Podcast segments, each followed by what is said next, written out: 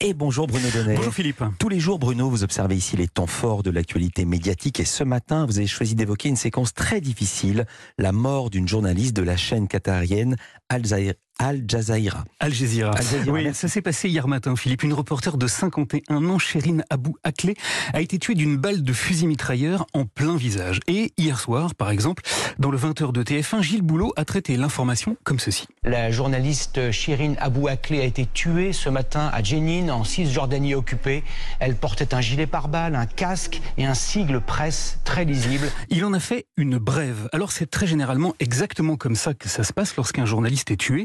L'information est relayée au mieux par une simple brève. Pourtant, hier, de nombreuses chaînes de télévision ont donné un écho nettement plus important que d'habitude à la mort de cette femme.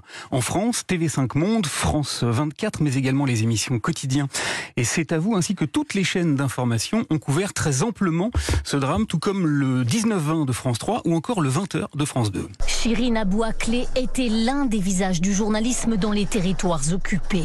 Aussi discrète que pugnace, elle couvrait depuis 20 ans le conflit israélo-palestinien. Alors pourquoi Pourquoi une telle différence de traitement avec ce qui se pratique traditionnellement? Eh bien pour deux raisons, Philippe. La première, c'est qu'on ne connaît pas l'identité du tireur. On ne sait pas, euh, comme l'a dit hier soir Anne-Sophie Lapix, s'il est palestinien ou bien israélien. Mise en cause, les autorités israéliennes accusent les Palestiniens.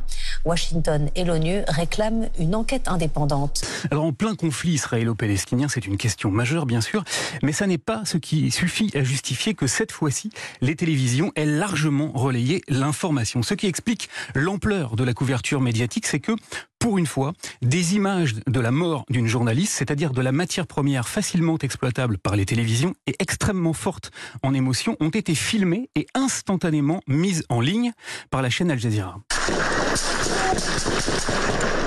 C'est une séquence extrêmement difficile à regarder, dont même le simple son vous glace d'émotion. À l'image, on voit d'abord un homme. Il est seul dans le plan et il appelle Chérine.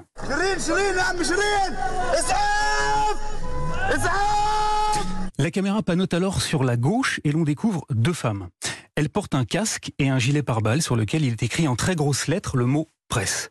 L'une d'elles est accroupie, prostrée, elle a le visage tétanisé par la peur, l'autre est allongée, face contre terre, elle ne bouge plus. C'est elle, la journaliste d'Al Jazeera, et l'homme qui criait au tout début de la séquence se remet à crier encore plus fort, comme s'il voulait la réveiller.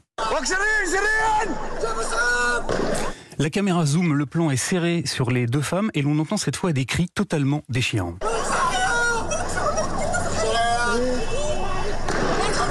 Ceux qui résonnent le plus fort sont ceux de l'homme que l'on a vu au tout début de la scène. Ceux plus étouffés proviennent de la jeune journaliste qui se tient accroupie. Tous deux viennent de comprendre que Chérine ne bougerait plus, plus jamais, et nous avec eux. Alors c'est une image terrible, Philippe, mais c'est probablement une image nécessaire. Une image qui m'en a d'ailleurs rappelé une autre, celle du petit Elan Kurdi, 3 ans, retrouvé mort noyé et échoué sur une plage turque à l'été 2015. Lui aussi avait été photographié dans la même position, la joue contre le sol. Lui non plus ne s'est jamais réveillé, dormeur du Val 2.0. Il était devenu en un éclair le symbole du martyr des migrants en Méditerranée. Eh bien, sept ans plus tard, cette image terrible de Sherine Abou Akleh donne corps à celui de toute une profession. Rien que pour 2021, 46 journalistes ont été tués sur la planète. Ça fait pratiquement un chaque semaine tués, alors qu'ils étaient, comme Sherine Abou tout simplement en train de faire leur travail. Merci beaucoup Bruno Donnet. À demain et je précise, euh, Louise Bernard l'a dit, il y aura un documentaire ce soir sur le papa du petit Highland, sera à 23h05 sur France 2.